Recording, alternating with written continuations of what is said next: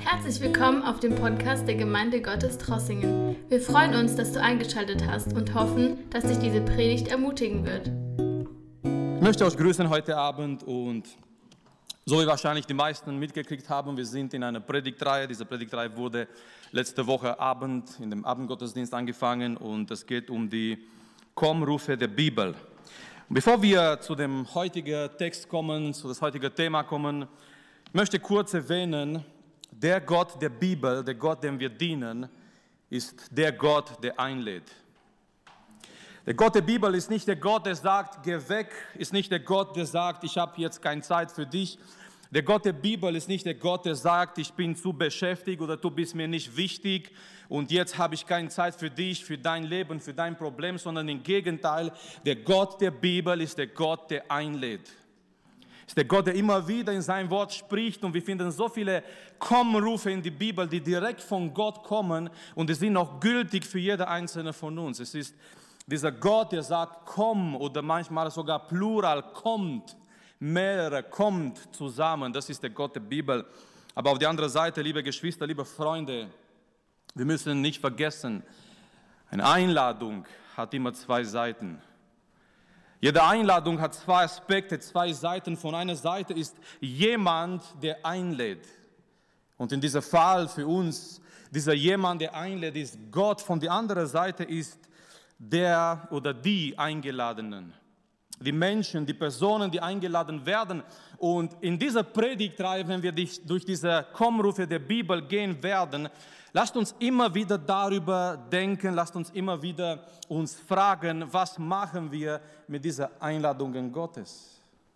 Für diejenigen, die live zugeschaut haben oder in ersten Gottesdienst waren, vielleicht haben wir mitgekriegt, das war diese Einladung, dieser Ruf zur Nachfolge, wo Jesus vor uns steht und Jesus sagt, komm und folge mir nach. Was für eine wunderbare Einladung. Nun, die Frage stellt sich heute für uns, was machen wir? Mit so einer Einladung.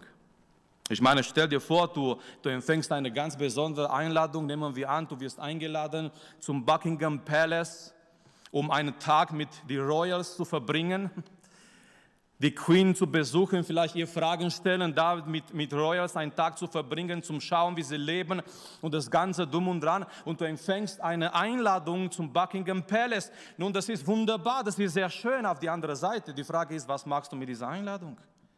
Vielleicht du denkst, oh, ich bin zu, zu, ein zu einfacher Mensch, da hinzugehen. Vielleicht du denkst, ich habe nicht die passende Kleider, nicht den passenden Kleid, da hinzugehen. Wenn jemand eine Frau ist und in dieser großen Schrank, man findet keine passende Kleid, um die Royals zu begegnen. Und du denkst, ich kann doch nicht so hingehen. Und die Frage ist, was machst du, umso schön diese Einladung sein kann?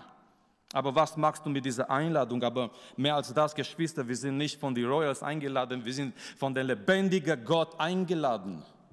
Und die Frage bleibt offen, was machen wir mit den Einladungen Gottes? Nun, heute Abend in den nächsten Minuten, wir möchten weiterhin so einen Kommruf der Bibel anschauen. Und ich habe diese, diese Predigt genannt, äh, Jesu Einladung in die Stürme des Lebens. Also nicht, dass er uns dahin einlädt, in die Stürme hineinzugehen, aber er macht uns, wenn wir in die Stürme des Lebens sind, er macht uns dort eine Einladung. So Jesu Einladung mitten in die Stürme des Lebens. Wir haben gehört heute Morgen nochmal, Jesus gibt diesen Ruf, seine Jünger zu sein, also seine Jünger zu werden. Aber heute Abend werden wir gemeinsam schauen, werden wir gemeinsam sehen, die Jünger gehen durch Stürme des Lebens. Die Jünger Jesu, die Kinder Gottes, die gehen auch durch die Stürme des Lebens. Und äh, heute Abend geht es um diese Einladung, die uns Jesus mitten in die Stürme des Lebens uns gibt.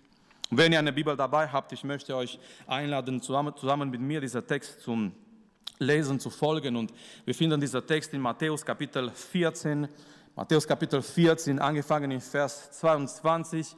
Eigentlich nicht so lange her. In der Jugend habe ich aus diesem Text gepredigt, aber es war eine andere Perspektive, es war ein anderes Thema. Wir wissen, Gottes Wort ist sehr reich. Wir können aus einem Text so viele Predigten halten, so viele Sachen betrachten. Ich habe mich heute Nachmittag erinnert, D.L. Moody hat einen jungen Mann, ein sehr gesegneter junger Mann, äh, in, in, in der USA eingeladen, in seine Gemeinde zu predigen. Und dieser junge Mann hat eine ganze Woche gepredigt und jeden Abend, die ganze Woche, hat er einen einzigen Text gehabt, Johannes 3,16. Jeden Abend in dieser sieben Tage Evangelisation, er hat aus dieser einzigen einige Text gepredigt, Johannes 3 mit 16. Und die Menschen waren sehr begeistert und sehr gesegnet zu sehen, dass Gottes Wort so reich ist. Und wir werden diesen Text anschauen heute aus einer anderen Perspektive, Matthäus Kapitel 14, Vers 22. Es fängt sehr interessant an. Es fängt an mit dieses Wort hier und sofort drängte Jesus seine Jünger. Er drängte seine Jünger. Das bedeutet irgendwie, die wollten nicht so gerne gehen. Und wenn wir den Zusammenhang lesen, es war ein sehr schöner Tag mit Jesus. Es war ein Tag, wo Jesus viel gepredigt hat, er hat viel gelehrt und die Jünger waren da zusammen mit ihm. Am Ende des Tages am Ende des Tages, als die Menschen müde waren und äh, die waren da und die Jünger haben gesagt, Herr, es wäre, es wäre äh, ein, ein guter Moment, den Schluss, den Gottesdienst zu machen. Die Menschen sind hungrig, die Menschen sollen nach Hause gehen und Jesus sagt, die, diese Leute sind seit Tagen hier mit mir und ich kann sie nicht nach Hause schicken. Gebt ihr etwas ihnen zu essen. Und wir wissen ganz genau, was danach passiert mit dieser mit dieser Vesper von dieser Junge, Jesus nimmt diese Brote und diese Fische und er vermehrt es und die ganze Menge, es waren nur die Männer gezählt, aber die Bibelausleger sagen, es waren um die 15.000 bis 20.000 Menschen dort, die ernährt wurden durch diese Wunder von unserem Herrn Jesus Christus. Es war ein eine sehr schöner Tag. Wir würden heute sagen, es war ein sehr genialer Tag und, und die Jünger haben nicht gedacht, dass dieser Tag so beenden wird. Er drängt seine Jünger zu gehen. Und er weiß ganz genau, was kommen wird. Jesus weiß ganz genau, die gehen jetzt in einen Sturm. Weil an dem Tag, nachdem Jesus so viel gepredigt hat, die Lektionen waren noch nicht vorbei. Er wollte seine Jünger noch etwas lernen. Und Geschwister, egal wie lange, in dieser, egal wie lange wir in dieser Leben des Glaubens sind, wir sind mit Lernen noch nicht am Ende. Wir werden immer noch Sachen lernen und Jesus möchte uns immer noch Sachen beibringen. Und Jesus lässt sogar Sachen zu, die uns vielleicht nicht so gut gefallen. Und Jesus drängt seine Jünger ins Boot zu steigen, auf die andere Seite hinzugehen, ohne ihm. Er geht auf den Berg noch zu beten. Aber lasst uns den Text weiter lesen. Er drängte seine Jünger ins Schiff zu steigen und vor ihm ans andere Ufer hinüber zu fahren, bis er die Menschenmenge entlassen hätte.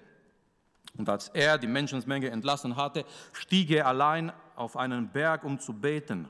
Und am Abend war er allein dort. Und das Schiff war schon mitten auf dem See und litt Not von den Wellen, denn der Wind stand ihnen entgegen. Aber in der vierten Nachtwache kam Jesus zu ihnen und ging auf dem See. Und als ihn die Jünger auf dem See gehen sahen, erschraken sie, erschraken sie und sagten, es ist ein Gespenst und schrien vor Furcht. Aber sofort redete Jesus mit ihnen und sprach, seid getrost, ich bin es, fürchtet euch nicht. Petrus aber antwortete ihm, Herr, bist du es, dann befiehl mir auf dem Wasser zu dir zu kommen. Und er sprach, komm. Und er sprach, komm. Und Petrus stieg aus dem Schiff und ging auf dem Wasser, um Jesus zu, zu Jesus zu kommen. Als er aber den starken Wind sah, fürchtete er sich und begann zu sinken und schrie, Herr, hilf mir. Jesus aber streckte sofort die Hand aus und ergriff ihn und sprach zu ihm, O du Kleingläubige, warum hast du gezweifelt? Und bis hier Gottes Wort. Bevor wir zu dieser schönen, interessanten Einladung kommen, die hier in diesem Text ist. Lasst uns merken zusammen, Geschwister, die Stürme sind eine Realität. Die Stürme des Lebens sind eine Realität des Lebens. Vers 24, das Schiff war schon mitten auf dem See und litt Not von den Wellen, denn der Wind stand ihnen entgegen. Nicht nur das, die waren in Sturm, obwohl sie gehorsam waren. Und das möchte ich irgendwie betonen, weil es ist unsere menschliche Natur zu beurteilen, zu verurteilen, wenn jemand etwas erlebt, wenn jemand manchmal krank ist, wenn jemand durch etwas geht. Einer unserer ersten Gedanken ist, warum? Und wir versuchen durch unsere schwache menschliche Perspektive Sachen zu erklären. Und wir denken manchmal, ja, das muss wahrscheinlich eine Strafe Gottes sein. Erinnert euch an die Geschichte Hiobs, als all diese, diese, diese Nöte über Hiob kommen und seine Freunde kommen zu ihm. Und am Anfang, die weinen, am Anfang mehrere Tage lang, die können nicht mal Hiob ansprechen. Und wir würden sagen, was für tolle Freunde, die so mit ihm fühlen. Aber als sie anfangen zu reden, die denken, die sind die, die Rechtsanwälte Gottes. Und die sagen, Hiob, wir wissen, warum all diese Sachen über dich gekommen sind. Du hast bestimmt gesündigt. Und in ganze, dieser ganze Dialog zwischen Hiob und seinen Freunden, Hiob versucht zu erklären, er hat nicht gesündigt. Und er hat nicht gesündigt.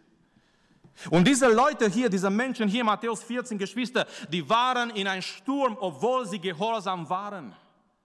Nun, wir erinnern uns natürlich an den Prophet Jona. Er geriet in einen Sturm wegen seiner Ungehorsam.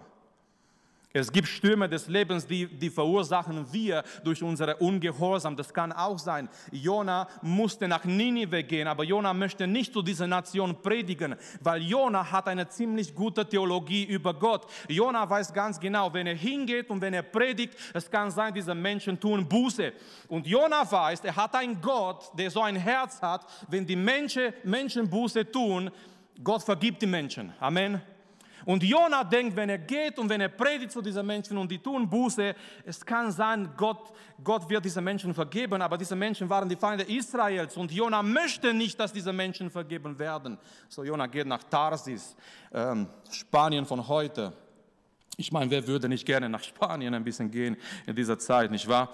Und Jona flieht von Gott und es kommt ein Sturm über sein Leben, weil er gehorsam, ungehorsam war. Aber hier in unserem Text, meine Lieben, es kommt ein Sturm, obwohl diese Männer in, in, in der Wille Gottes waren, obwohl sie gehorsam waren. Jesus, er drängt sie. Jesus sagt, geht auf die andere Seite. Und die gehen auf die andere Seite, weil das Jesus gesagt hat. Und die kommen in dieser Sturm. Nicht nur das, die Stürme können Angst verursachen. Die können Angst in unser Leben bringen.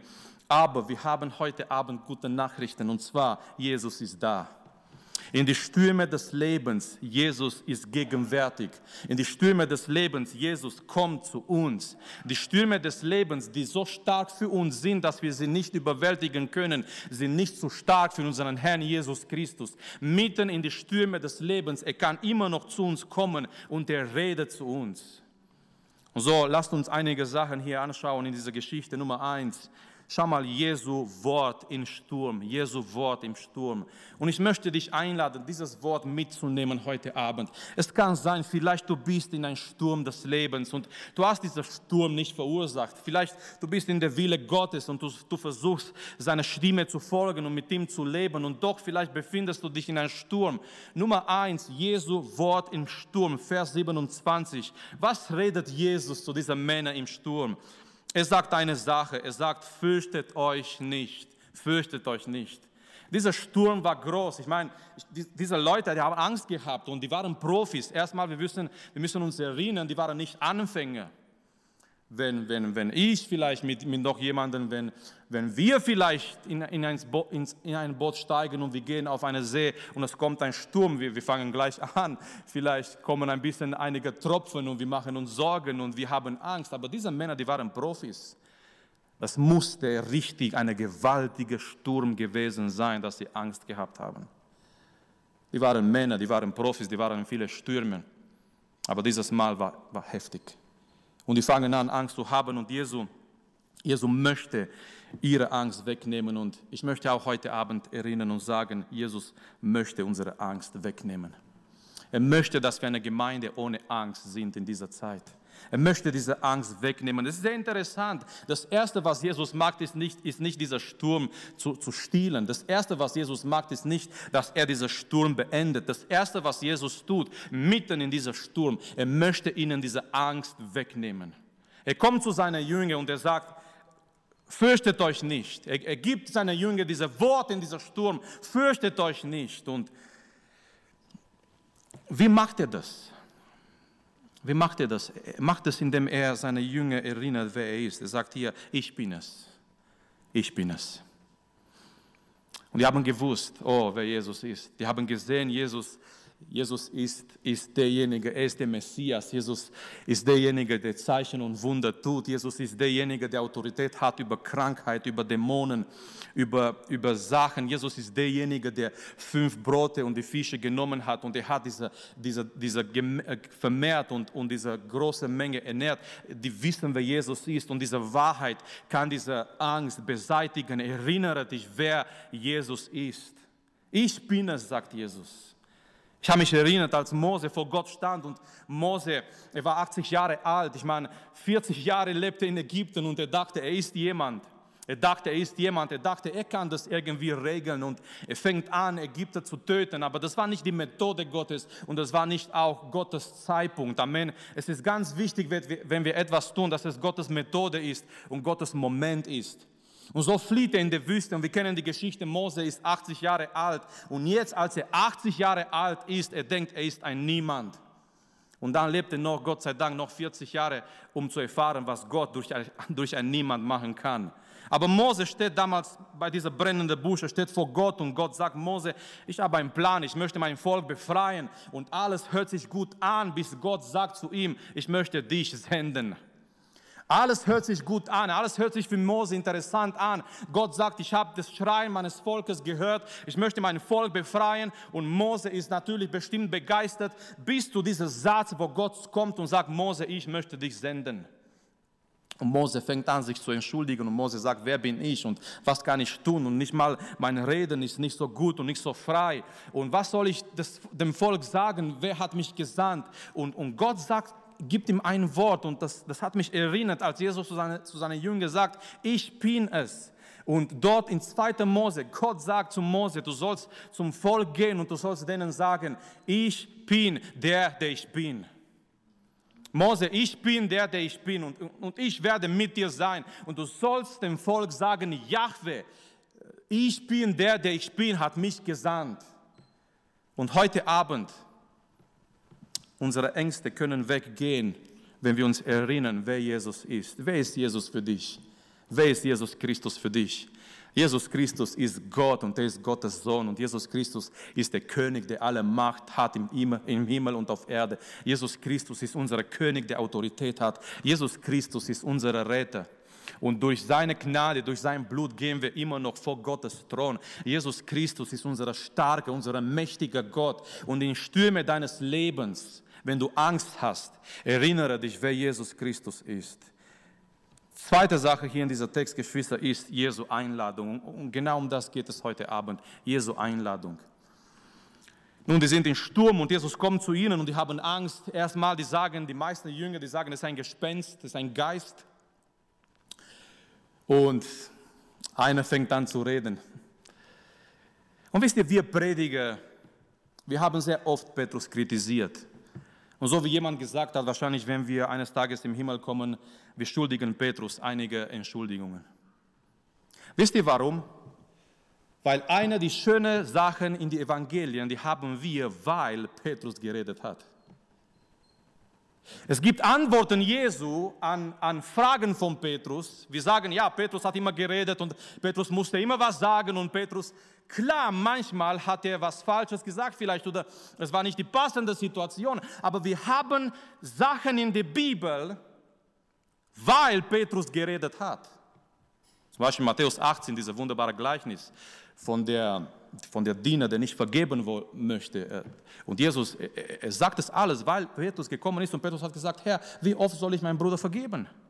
Wenn mein Bruder gegen mich sündigt, wie oft soll ich ihm vergeben? Siebenmal, weil die Pharisäer haben gesagt, es gibt eine bestimmte, begrenzte Zahl, jemanden zu vergeben am Tag. Sieben. Und Jesus sagt, nein, Petrus, nicht sieben, sondern 70 mal sieben, 490. Nun, ich weiß nicht, ob das möglich ist, dass eine Person gegen uns ähm, irgendwas tut oder irgendwie uns beleidigt oder irgendwie was Falsches gegen uns tut, 490 Mal am Tag. Und Jesus gibt uns hier nicht mal eine bestimmte Zahl. Jesus möchte sagen, so oft dein Bruder etwas gegen dich tut, du sollst bereit sein, ihm zu vergeben. Und was danach kommt, ist auch dieser wunderbare Gleichnis Matthäus Kapitel 18. Und alles kommt daraus, weil Petrus was gesagt hat. Und immer wieder in der Bibel, wir haben Momente, wo Petrus redet und Petrus, Petrus wollte es prüfen.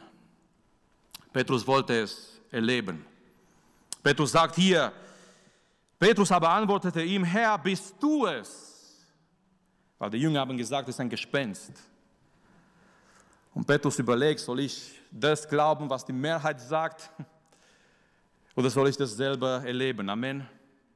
Und Petrus sagt, Herr, wenn du es wirklich, wenn du es bist, dann befehl mir, das ist ein Befehl, befehl mir auf dem Wasser zu dir zu kommen. Und jetzt kommt es, diese Einladung im Sturm. Jesus sagt, komm, komm. Oh Geschwister, Jesus sagt hier nicht ein Satz, Jesus sagt hier nicht eine Predigt, Jesus sagt nie, nicht hier, Petrus, ich gebe dir fünf, fünf, Gründe, zu mir zu kommen. Jesus sagt nicht, ich gebe dir drei Schritte auf dem Wasser zu laufen, ich gebe dir zehn, zehn Schritte, wie, wie du aus einer schlechten Situation das Beste machen kannst. Nein, Jesus sagt, komm. Komm, das ist ein Wort, das ist nur ein Wort, komm. Ein Wort von Gott ist genug. Ein Wort von Gott ist stark und mächtig. Und ich glaube von ganzem Herzen, das ist ein, Gott für, äh, das ist ein Wort für uns heute Abend. Das ist ein Wort für dich und für mich heute Abend. Komm, komm heute zu Jesus. Komm heute über deinen Sturm. Komm heute zu Jesus, trotz die Hindernisse in deinem Leben, die vielleicht gerade da sind. Dieses Wort hier ist eine Einladung. Jesus sagt, komm, ist eine Einladung, um Mut zu haben. Ich meine, über, über, über diesen Sturm zu, zu laufen, zu gehen, über das Wasser zu gehen, das, das, das gebraucht Mut von unserer Seite. Es ist eine Einladung, Mut zu haben. Es ist eine Einladung, was Neues zu tun. Wie viele Männer davon vor Petrus sind auf dem Wasser gelaufen? Wie viele Männer hat Petrus gesehen, die auf dem Wasser gelaufen sind? Keine. Jetzt hat er Jesus gesehen und jetzt sagte, Herr, gebiete mir, zu dir zu kommen auf, auf, auf Wasser. Und, und diese Einladung, komm, ist eine Einladung, was Neues zu tun. Das, das hast du noch nie gemacht, Petrus. Aber wenn Jesus sagt, komm, ist eine Einladung, was Neues zu tun, dann, Geschwister, das ist auch eine Einladung, im Glauben zu leben. Die ganze Logik, ich meine, Petrus kannte dieses äh, physische Gesetz von dieser Anziehungskraft der Erde noch nicht. Ich meine, dieses Gesetz war schon immer da, aber es wurde irgendwann mal so definiert von, von Newton dieser Gesetz wurde nicht erfunden, sondern definiert, entdeckt, sagen wir mal so. Erfunden wurde sie von, von Gott ziemlich früh. Petrus kannte jetzt nicht so definiert dieser Gesetz von dieser Anziehungskraft der Erde, aber Petrus wusste ganz genau, kein Objekt und kein Mensch kann einfach so aufs Wasser sein. Die ganze Logik war gegen diese Aktion.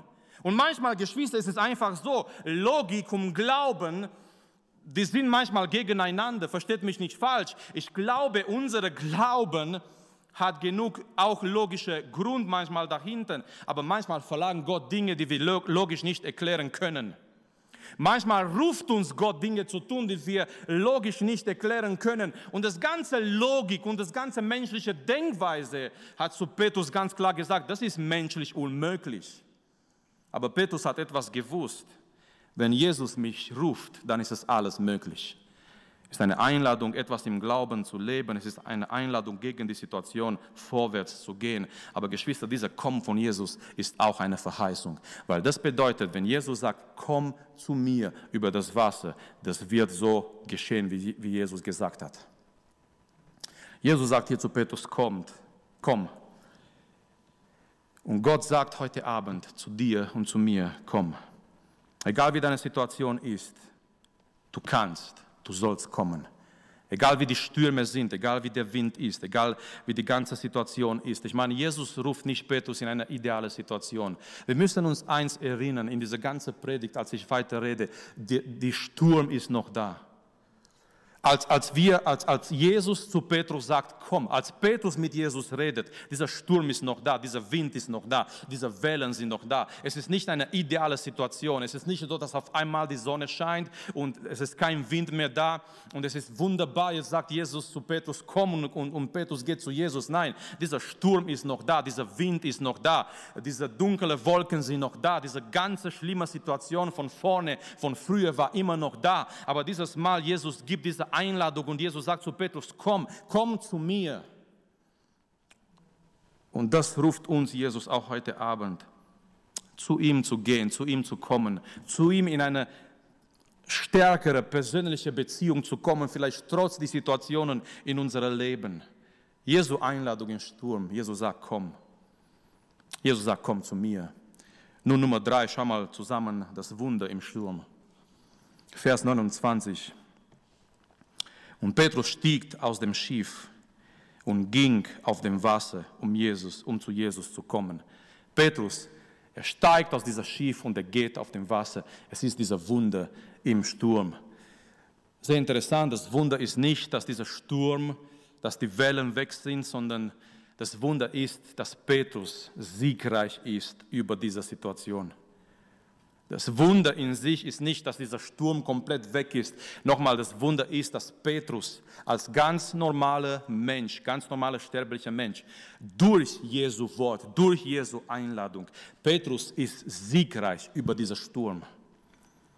Und ich glaube nicht, ich glaube in dem Moment, Petrus, er, er läuft nicht aufs Wasser, ich glaube, Petrus läuft auf Gottes Wort. Petrus läuft auf diese, er läuft im Glauben auf diese Verheißung, auf dieses Wort. Jesus sagt, komm. Und wenn Jesus sagt, komm, Geschwister, nichts kann dagegen wirken. Wenn Jesus sagt, komm, nichts kann dagegen stehen. Er fängt an, auf Wasser zu laufen. Er macht einen Schritt und noch einen Schritt und noch einen Schritt. Und es ist dieser Wunder im Sturm. Aber es gibt hier eine Sache, es gibt hier eine Sache, damit dieser Wunder in Erfüllung kommt. Petrus muss von seiner Seite etwas machen. Und Matthäus beschreibt diese Aktion, was Petrus hier macht im Vers 29. Petrus stieg aus dem Schiff. Er, stieg aus dem Schiff. Er macht einen Schritt im Glauben. Er verlässt seine Be Bequemlichkeitszone. Er verlässt seine menschliche Sicherheit. Ich meine, ich meine, alles, was sie gehabt haben im Sturm als Sicherheit, war dieser Schiff. Die hätten auch, wenn, wenn, wenn es so weit kommen kommen hätte, dass dieser Schiff kaputt geht, die hätten sich noch, ich meine, Paulus später sagt in Apostelgeschichte, als ein starker Sturm kam und Gott hat zu ihm geredet und Gott hat gesagt, es wird niemanden sterben, sondern nur dieser Schiff wird, äh, wird zerstört, zerstört werden, zerstört sein. Paulus sagt, die Menschen, die dort waren, dieser Sturm, die haben sich dann Stücke Holz gesucht und die haben sich festgehalten an dieser Stücke Holz. Das hat, das hat ihnen Sicherheit gegeben. Ich bin mir sicher, hier in dieser Sturm, wenn dieser Schiff kaputt gegangen wäre, die hätten sich noch an dieser Stück Holz gehalten, weil dieser Schiff hat ihnen eine gewisse Sicherheit gegeben. Solange wir noch hier in dieser Schiff sind, wir sind noch sicher. Solange dieser Schiff noch in Ordnung ist, wir sind noch sicher. Und das war Petrus und die Jünger, ihre, ihre Sicherheit, ihre menschliche Sicherheit, ihre, ihre Zone, wo sie bequem waren, wo sie sicher waren. Aber um diese Wunder zu erleben, Petrus muss dieses Schiff verlassen. Manchmal, Geschwister, im Schiff im Boot erleben wir nicht so viel. Es gibt manche Christen, die sind Zuschauer im Schiff und die erleben wie andere, die sehen, wie andere Gott erleben.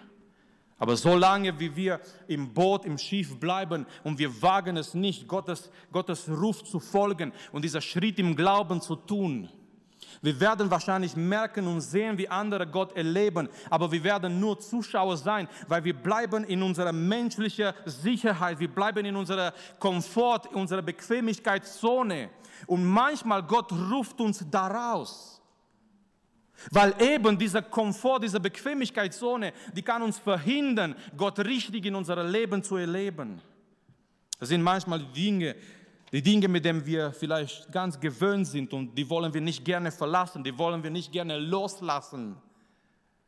Es ist genau wie der Mann, der, der, der ging Bergsteigen und er ist ausgerutscht und seiner, in seinem letzten Moment, er hat sich festgehalten an einer, ähm, das war noch so ein, ein kleiner Baum irgendwie, die, die aus dieser Fels gewachsen ist und er hat sich noch an dieser Ast festgehalten und er war nicht ein gläubiger Mensch, aber in diesem Moment, so wie viele Menschen, die sowas erleben oder was ähnliches, er hat angefangen zu beten und hat gesagt, wenn es einen Gott gibt, vielleicht kann er mir helfen. Und er hat gesagt, Gott Herr, äh, wenn du es wirklich gibst, wenn, wenn es dich wirklich gibt, hilf mir. Und in der Tat, er hat, er hat eine Stimme gehört und Gott hat gesagt, ich, ich bin hier, ich möchte dir helfen.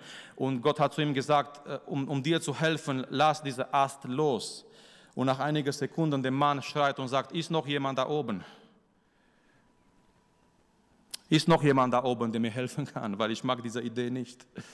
Manchmal Gott, um in unser Leben zu wirken, er verlangt von uns manche Sachen, mit denen wir so gewöhnt sind, manche Sachen, wo wir so sicher sind, er verlangt von uns, diese Sachen wegzulassen, um uns völlig auf ihm, auf seine Kraft zu stützen. Wir erinnern uns an die Geschichte Abrahams. Die fängt auch mit einer Einladung, 1. 1. Mose Kapitel 12. Aber vielleicht, vielleicht, wir lesen so die Geschichte, ja, Gott spricht zu Abraham und Abraham packt mit Sarah, die packen ihre Sachen und die gehen weg und das ist wie wenn man in Urlaub fährt. Aber das war nicht so. Weil, weil Gott sagt zu Abraham, Abraham, geh hinaus aus deiner Familie, aus deinem Vaterhaus, aus deinem Land. Und in damaliger Zeit, wir müssen überlegen, in damaliger Zeit, es gab kein Krankenhaus, es gab keine Polizei, es gab nicht die ganzen Systeme, die wir heute haben. Das Wichtigste für eine Person in der damaligen Zeit war die Familie. Hast du Probleme gehabt, wurdest du angegriffen, gab es Situationen in deinem Leben, die Familie war das, das alles, was jemand gehabt hat. Und, und Gott sagt zu Abraham, Abraham, verlass Verlass deine Familie, verlass dein Vaterhaus, verlass dein Land, verlass diese Bequemlichkeitszone, verlass diese Sicherheit, die du hast und komm in ein Land. Und, Gott sagt, in ein Land, das ich dir zeigen werde. Ich werde dir zeigen. Ich werde irgendwann auf dem Weg. Ich meine, das ist, das ist radikal. Das ist, und Abraham er ist, weil er, er diese Stimme hört, weil er dieses Wort hat, er ist bereit, alles zu tun, alles zu verlassen für diesen Ruf. Ich meine, das war die Botschaft auch heute Morgen. Sind wir bereit, alles zu verlassen für diesen Ruf in der Nachfolge? Weil Jesus steht äh, in, in die Geschichte von heute Morgen, Markus Kapitel 10, Jesus steht vor, vor dieser wunderbaren jungen Mann. Der war, der war jung, der war reich, der war moralisch, der war, er wollte das ewige Leben. Und Jesus sagt zu diesem reichen Jüngling, weil Jesus, die, die Bibel sagt, Jesus hat ihn lieb gehabt. Amen. Das ist das Wichtigste in dieser Geschichte. Das, was Jesus redet mit dieser jungen Mann, ist aus Liebe. Und Jesus sieht, dass sein Herz gebunden ist an sein Reichtum. Und Jesus sagt, geh und, und verkaufe alle alles, was du hast, den armen Leuten und dann, danach, erst danach kannst du mir folgen. Und der Punkt der Geschichte ist, ist dieser junge Mann bereit, wegen dieser Ruf Jesu alles zu verlassen? Ist er bereit, wegen dieses Wort, komm, folge mir nach? Ist er bereit zu wagen und hineinzugehen in ein Leben, wo er nicht mehr diese Sicherheit hat, sondern Jesus bestimmt sein Leben? Aber nein, er hält fest an dieser Reichtum. Warum? Weil das gibt ihm Sicherheit weil das war seine Bequemlichkeitszone. Er kann das nicht loslassen. Wie kann er loslassen und mit einer hingehen, der, der sagt, Jesus selbst hat gesagt, er hat keinen Platz, wo er sein Haupt hinlegen kann. Mit jemandem hinzugehen, wie Jesus, der nur eine, dir nur eine Verheißung gibt, so wie bei Abraham. Abraham geht und verlässt alles wegen einer Verheißung. Und Gott sagt, ich werde dich segnen und ich werde aus dir eine große Nation machen. Und immer wenn Gott mit Abraham spricht, ist das in Zukunft. Das ist in Zukunft. Und Abraham wird alt und Abraham steht vor Gott und sagt, Herr, du hast mir nichts gegeben. Wann wird das alles erfüllt sein? Und er ist noch er ist, er ist ziemlich alt und Gott sagt, nächstes Jahr, wenn ich zu dir komme, Sarah wird einen Sohn haben. Und die Frau lacht. Die, die waren beide alt und Gott spricht immer in den Zukunft und immer er gibt Abraham diese Verheißungen für den Zukunft. Aber eines Tages, die kommen alle in Erfüllung. So, Freunde, das ist, das ist das Wunder im Sturm, aber um diese Wunder zu erleben, müssen wir manchmal unser Schiff, unser Boot verlassen. Und Gott möge uns helfen, dass wir nicht so festhalten an irgendwelche menschlichen Dinge, sondern dass wir bereit sind, Schritte im Glauben zu tun. Now, schau mal, viertens, glaube ich, wir sind beim vierten Punkt. Ich werde euch nicht verraten, wie viele Punkte diese Predigt hat. Lasst euch überraschen. Ihr werdet bestimmt erfahren bis zum Schluss. Viertens, das Problem im Sturm, das ist eigentlich ein Problem. Petrus, ich meine, die Geschichte ist so wunderbar bis jetzt. Äh, die Jünger sind im Sturm, Jesus kommt zu seinen Jüngern, er redet und er sagt, hab keine Angst. Einer da vorne entscheidet, er möchte mehr, mehr erleben und wie, wie schön wäre es, dass jeder einzelne von uns heute diese Entscheidung trifft, ich möchte mehr mit Jesus erleben. Ich meine, die, die im Boot waren, die haben schon gedacht, wie, wie schön, wie interessant ist das, dass Jesus zu uns kommt. Wir haben schon was mit ihm erlebt. Aber Petrus sagt, nein, ich möchte mehr erleben. Ich möchte über dieses Wasser laufen. Und wir haben gesehen, diese Wunder im Sturm. Aber jetzt kommen wir zu das Problem im Sturm, Vers 30. Als er aber den starken Wind sah. So Petrus läuft übers Wasser und ist alles schön. Jesus wartet auf ihn. Wir wissen nicht ganz genau, was für eine Distanz zwischen Petrus und Jesus war.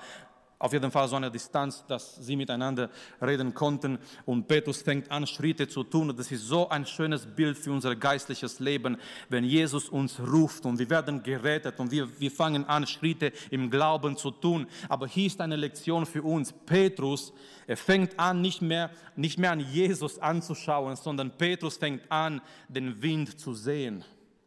Eigentlich etwas zu sehen, was man nicht sehen kann beziehungsweise nicht direkt mit diesen Augen. Natürlich die Effekte, der Wind, die kann man schon spüren und, und erleben.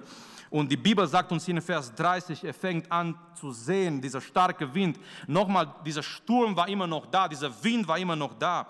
Und als er sieht, als er dieser Wind, dieser starke, dieser starke Wind sieht, die Bibel sagt uns hier, fürchtete ich sich und begann zu sinken. Es ist manchmal so in unser christliches Leben, wir fangen an, Schritte im Glauben zu tun, es läuft so gut, es läuft so schön, aber auf einmal unsere Blicke sind nicht mehr auf Jesus fixiert. Auf einmal unsere Blicke sind auf was anderes. Und deswegen die Frage heute Abend ist auch, zu was schauen wir? Schauen wir zu der Wind, schauen wir zu den Problemen, schauen wir zu den Stürmen, schauen wir zu den Situationen, die schwierigen Situationen, die da sind. Heute Abend haben wir erneut für Anliegen gebetet und wir haben, wir haben große, wir haben schwierige Anliegen als Gemeinde. Und eigentlich sind so Anliegen, wo, wo Menschen sagen würden, es gibt vielleicht keine Möglichkeit, keine Chance. Geschwister, aber wir wollen nicht auf diese Dinge schauen, wir wollen unsere Augen auf Jesus fokussiert haben. Petrus schaut am Anfang zu Jesus. Und das ist, das ist der Geheimnis des christlichen Lebens, dein ganzes Leben auf Jesus zu schauen. Das bedeutet, im Glauben stark zu sein. Wir sind nicht stark in unserer eigenen Kraft. Petrus, er läuft nicht übers Wasser, weil er besonders ist oder weil er keine Ahnung, wie er ist im Vergleich mit den anderen Jüngern. Er läuft übers Wasser, weil er glaubt an Jesu Wort und er schaut zu Jesus. Er schaut zu Jesus, aber auf einmal in dieser Lauf aufs Wasser, Petrus fängt an zu merken, der Wind ist stark und dieser Sturm ist stark. Und, und in dem Moment, wenn er nicht mehr zu Jesus schaut, er schaut zu dieser Wind und Sturm. Die Bibel sagt uns, er fängt an, Angst zu haben. Interessant ist, dieser Sturm war immer noch da. Aber am Anfang Petrus schaut zu Jesus. Nun, jetzt, jetzt bewegt er seinen Blick von Jesus und er schaut auf diesen Sturm, auf diesen Wind, auf diese Wellen und er fängt an zu sinken. Er fängt an, diese Stabilität zu verlieren. Geschwister, nochmal, Glauben stark und stark und stabil im Glauben zu sein, bedeutet, zu Jesus zu schauen. Wir sind nicht stark in unserer eigenen Kraft. Wir können nicht in unsere eigenen Kräfte durch die Stürme des Lebens gehen. Aber sobald wir zu Jesus schauen, wir empfangen Kraft. Das Problem im Sturm ist, dass, dass Petrus woanders schaut. Das Problem in dein und in mein Sturm ist in dem Moment, wenn wir zu anderen Dingen schauen und nicht mehr zu Jesus. Wir haben ein sehr schönes Lied die dürfen wir nicht singen zurzeit. Blicke, äh, richte deinen Blick nur auf Jesus. Richte deinen Blick nur auf Jesus. Ich meine, ich mein, da fängt auch die, die Errettung an. Jesaja sagt, äh, Gott spricht durch Jesaja, schaut zu mir und ihr werdet leben. Spurgeon ist, ist der junge Mann, er war ungläubig und, und in, eine, in, eine, in einem Wintertag, als ein sehr starker Sturm gekommen ist, er ist in eine Kirche, in eine Gemeinde rein. An dem Tag in die, in die, in die Kirche wegen dieser Stadt. Ich meine, wir haben jetzt auch die letzten Tage so einen Winter erlebt, wo man gedacht hätte, vielleicht, ja, wir, wir kommen nicht mehr aus dem Haus und so weiter. Und, und an dem Tag, an dem Sonntag, weil es so ein schlimmer Winter war, der Pastor war nicht dabei, der Prediger war nicht dabei. Es waren nur einige ältere Frauen und ein alter Diakon und der ist einfach hingegangen. Er hat gesehen, okay, die haben einen, einen, einen neuen Mann in der Gemeinde der Spurgeon, der junge Mann, der war da, äh, beladet mit seinen Sünden, mit seinem Leben. Er hat aus Jesaja gelesen, dieser Prediger, wo Gott sagt, blicke auf mich und du wirst leben. Und er hat gesagt, junger Mann, ich sehe, dein Zustand ist sehr schlimm, aber heute blicke auf Jesus und du wirst gerettet werden. Es war ein ganz einfacher Gottesdienst mit weniger Leuten, äh, mit, mit vielleicht kaum Musik und mit einem schlimmen Wintertag, wo, wo, wo die Leute nicht mehr in die Gemeinde gegangen sind. Aber dieser Mann, dieser junge Mann, der ist in die Kirche, in die Gemeinde hineingegangen, um sich vor diesem Sturm zu schützen. Und dann hat er diese Errettung gefunden, indem der Prediger gelesen und gesagt hat, blicke zu Jesus, schaue zu Jesus. Und du wirst gerettet sein. Und da fängt die Errettung an, wo wir zu Jesus schauen, als die einzigste Lösung, der einzigste Retter, der für uns am Kreuz gestorben ist.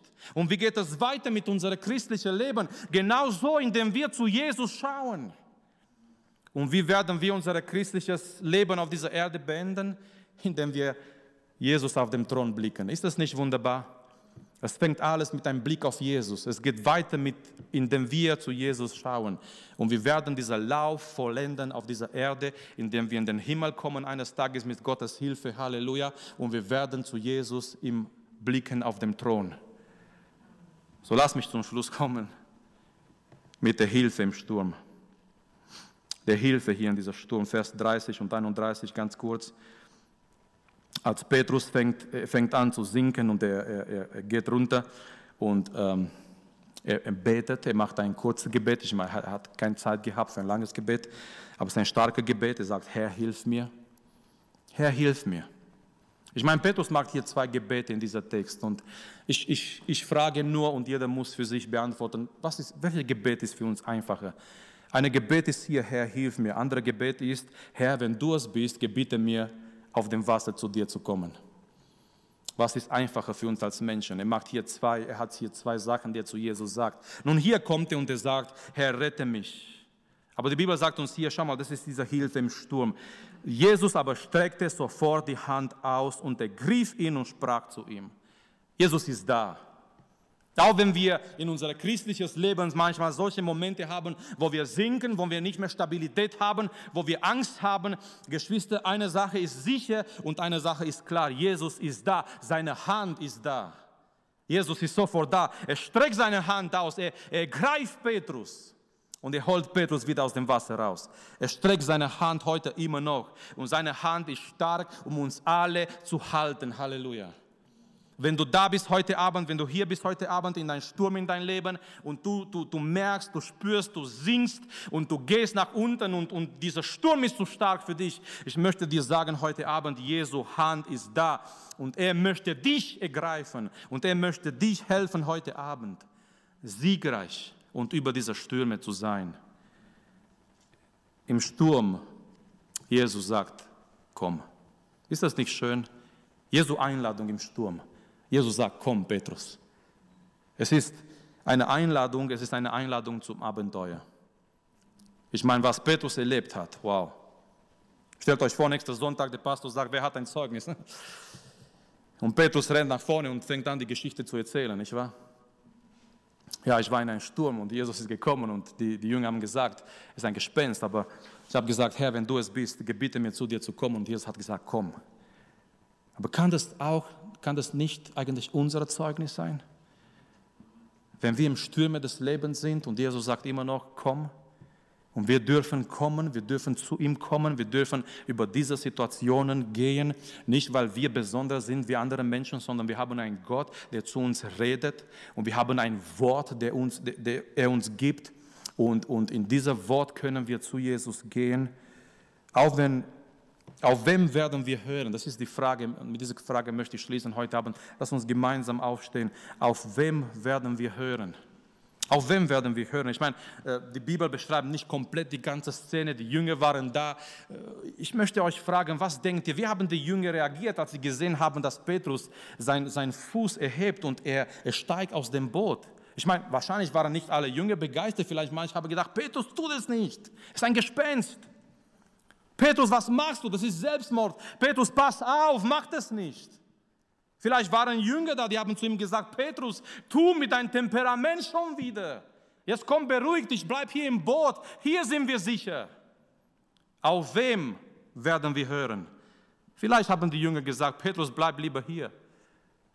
Wie wir, du bist zu schwer, dass wir dich rausholen. Dieser Sturm ist zu, zu gewaltig, zu groß. Petrus, bleib hier. Aber, aber Petrus, er hört nicht auf die Jünger. Petrus hört auf die Stimme Gottes. Nun, die Menschen können uns so viele Dinge, so, so viele Sachen sagen und so weiter. Aber wisst ihr, was zählt, was ganz wichtig ist heute in dieser Zeit und was ganz wichtig ist in die Stimme des Lebens, dass wir ein Wort von Gott haben. Und das wünsche ich für uns als Gemeinde, das wünsche ich für jede Einzelne, der heute Abend da ist, für andere, die nicht da sind, die im ersten Gottesdienst waren, für die ganze, für die komplette Gemeinde. Ich wünsche, dass jeder von uns ein Wort von Gott hat in dieser stürmigen Zeiten. Es sind Zeiten, wo Stürme da sind, aber das Wichtigste ist, dass wir ein Wort von Gott haben, dass wir wissen, Gott hat zu uns geredet, Gott redet zu uns und wir, wir, wir, wir halten fest an sein Wort. Gott sagt heute Abend, komm. Er sagt zu dir heute Abend, komm. Wenn du noch nicht gekommen bist, wenn du noch nicht zu Jesus gekommen bist, die Einladung ist da. Wenn du in Stürme bist, er sagt immer noch, komm über die Stürme, weil mit ihm, mit seiner Hilfe hast du Kraft auch über diese Stürme. Komm, lasst uns ihm anbeten, lasst uns ihm preisen, lasst uns ihm, lasst uns erinnern in diesem Gebet, wer er ist, wer unser Herr ist und dass er Herr ist auch über diese Stürme. Und lasst uns sagen, wir wollen dieser Einladung auch in unserem Leben folgen. Vater, wir kommen. Danke, dass du unsere Predigt angehört hast. Wenn dich die Botschaft angesprochen hat, dann teile sie gerne mit deinen Freunden und Bekannten, dass auch sie diese Predigt hören können. Wir wünschen dir Gottes Segen.